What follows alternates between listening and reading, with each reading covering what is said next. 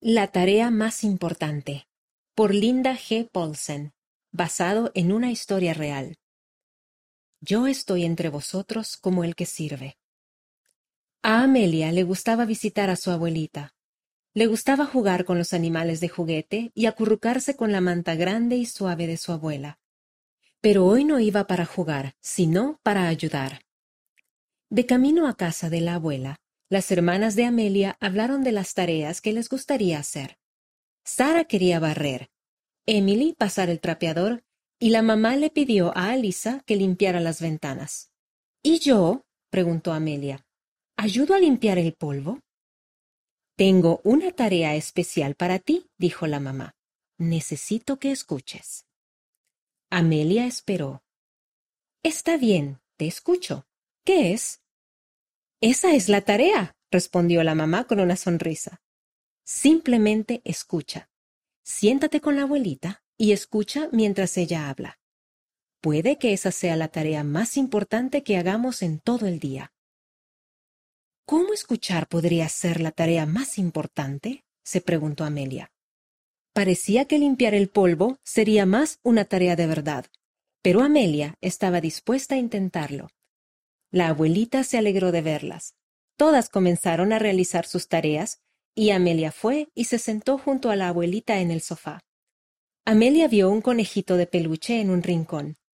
Me gusta tu conejito, dijo. La abuelita sonrió. ¿Te he hablado alguna vez de mi hermano Mel y el conejito? Amelia se sorprendió. ¿Un conejito de verdad?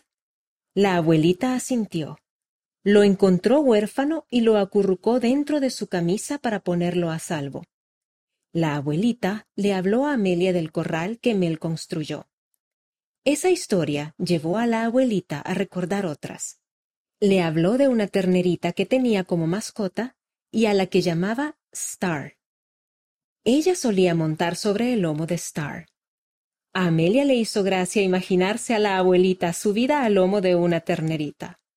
No era fácil imaginársela de niña. La abuelita habló y habló. Volvió a contarle la historia del conejito. Una vez incluso se detuvo en medio de una historia y comenzó de nuevo. Amelia trataba de seguir escuchando, pero comenzaba a sentirse cansada. Su mamá y las otras niñas seguían trabajando. Era difícil estar sentada y escuchar, pero la abuelita sonreía parecía feliz de compartir sus historias. Unos pocos minutos después entró la mamá. Hemos acabado. Ya nos podemos ir. Ha sido muy bonito, le dijo la abuelita a Amelia. Me encanta conversar contigo. Amelia le dio un gran abrazo a su abuelita y vio que tenía lágrimas en los ojos. ¿Qué te pasa? preguntó Amelia. No pasa nada, dijo la abuelita. Gracias por hablar conmigo. Te quiero mucho. Amelia tuvo un sentimiento cálido en su interior. Yo también te quiero, dijo. Volveré pronto.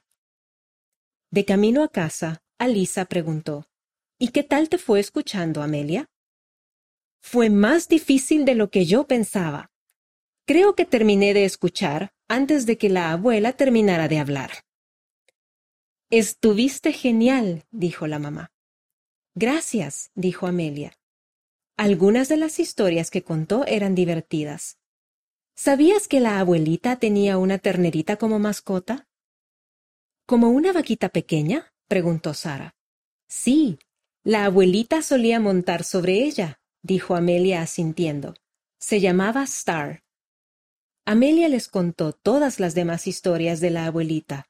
Fue muy bonito descubrir tantas cosas sobre ella. Emily sonrió. Tal vez la próxima vez podríamos intercambiar las tareas. Yo quiero tener la oportunidad de escuchar.